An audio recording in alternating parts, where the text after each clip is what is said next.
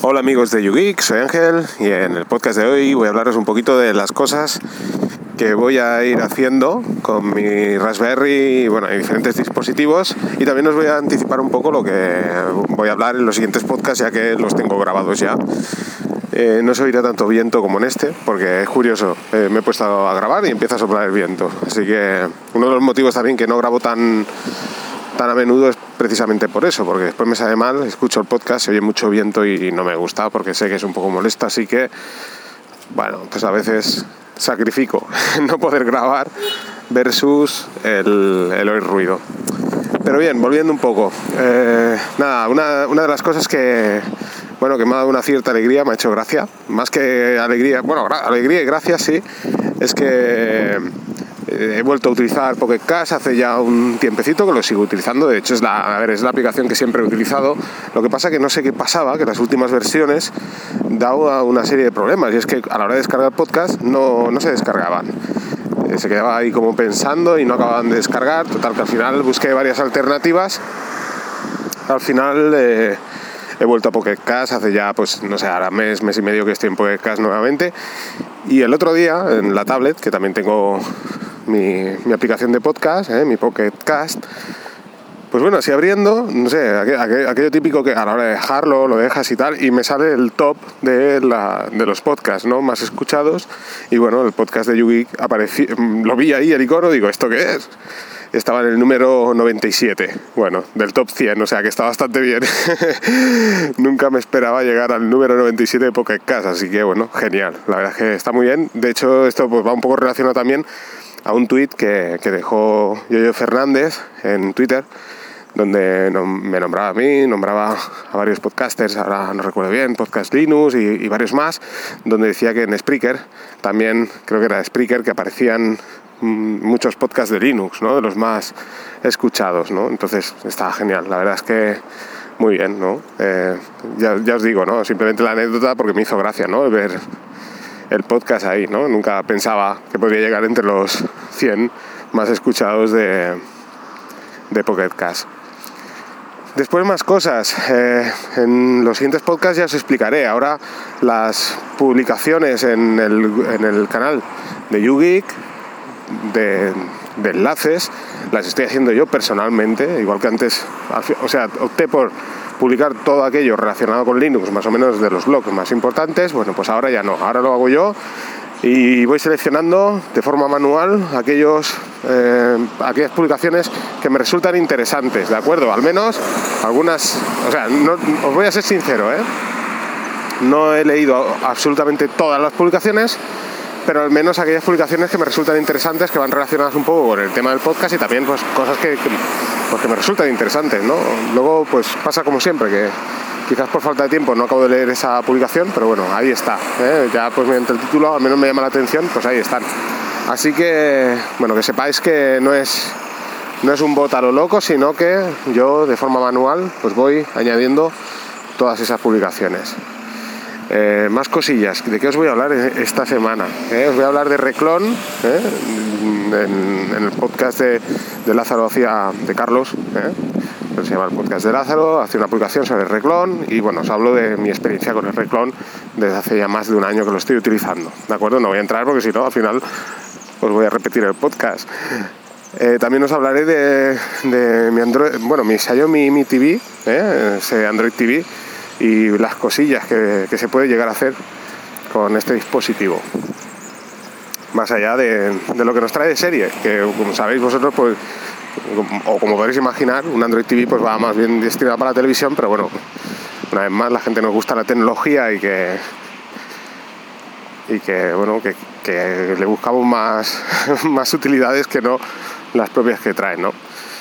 Y bueno, y respecto, eso sí, respecto a la Raspberry Pi, bueno, como sabéis, hace un tiempo os hablé de cómo encender y apagar eh, cosas mediante la Raspberry Pi, mediante el puerto GPIO. Bueno, pues me voy a volver a introducir en este mundillo y voy a volver a conectar mi servidor. ¿eh? En su día voy a utilizar eh, relés mecánicos, ¿vale?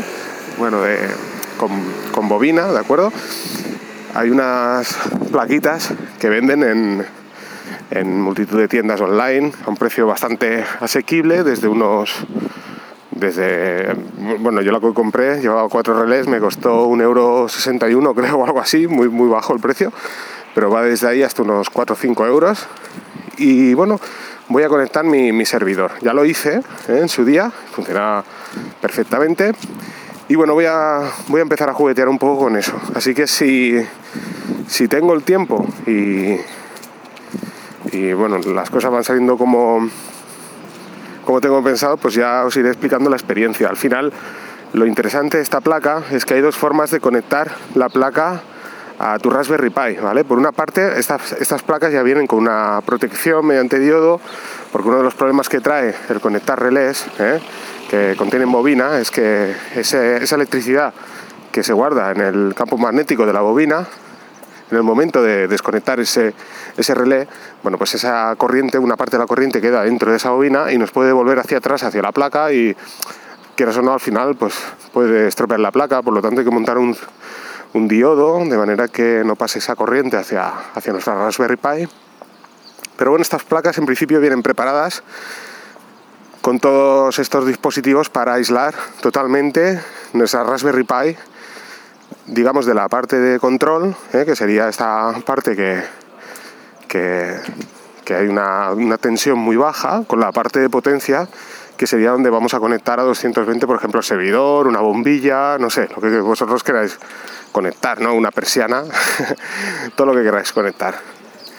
El tema está en que, como os digo, pues viene protegido y además estas placas eh, incluyen un jumper en la parte inferior derecha, he visto, que podemos también utilizar una fuente de alimentación externa. Entonces esto aún mejora mucho más, porque claro, no es lo mismo. Eh, por lo que he estado mirando así un poco por encima, pues cada relé consume unos 90 miliamperios 90 miliamperios por 4, pues se va a 300 y algo, casi 400 miliamperios al final.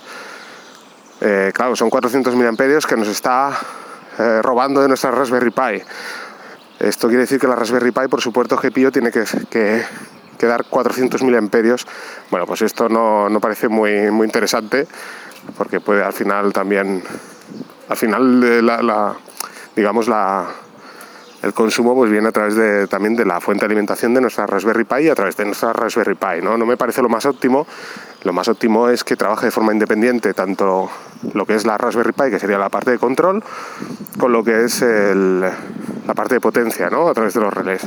Por lo tanto, la intención pues va a ser eso, conectar una fuente, una fuente de alimentación externa que, que de forma independiente esta plaquita con relés de lo que es el, la Raspberry Pi, ¿no? que sería la parte de control.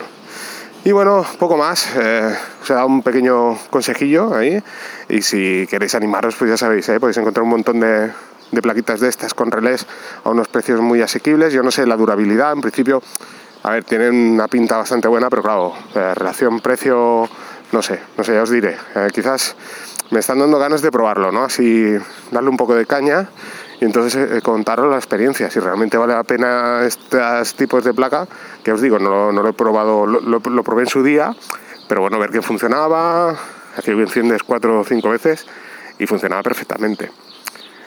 Pero bueno, los relés se calientan un poquito, eso sí, pero bueno, en principio es normal, ya que la bobina todo, todo el rato está pues aplicando corriente, por lo tanto es, es normal que, que, se va calentando hasta una cierta temperatura. ¿eh? Eso no quiere decir que a partir de esa temperatura pase, o sea, se vaya a quemar el relé en principio. Pero bueno, sucede igual que los transformadores. ¿eh? eso cuando conectas un transformador, pues tiene una bobina, por lo tanto, eso pues tiene un, una, un cierto calor, ¿no? Pues pasa igual con estos relés que son mediante bobina, así que ya, ya os explicaré la experiencia. Así que sin más, aquí voy a dejar el podcast. Eh, ya os digo, os hablaré de Reclon, os hablaré de mi TV y bueno, estar atentos, ¿vale? Venga, un saludo a todos y nos vamos escuchando.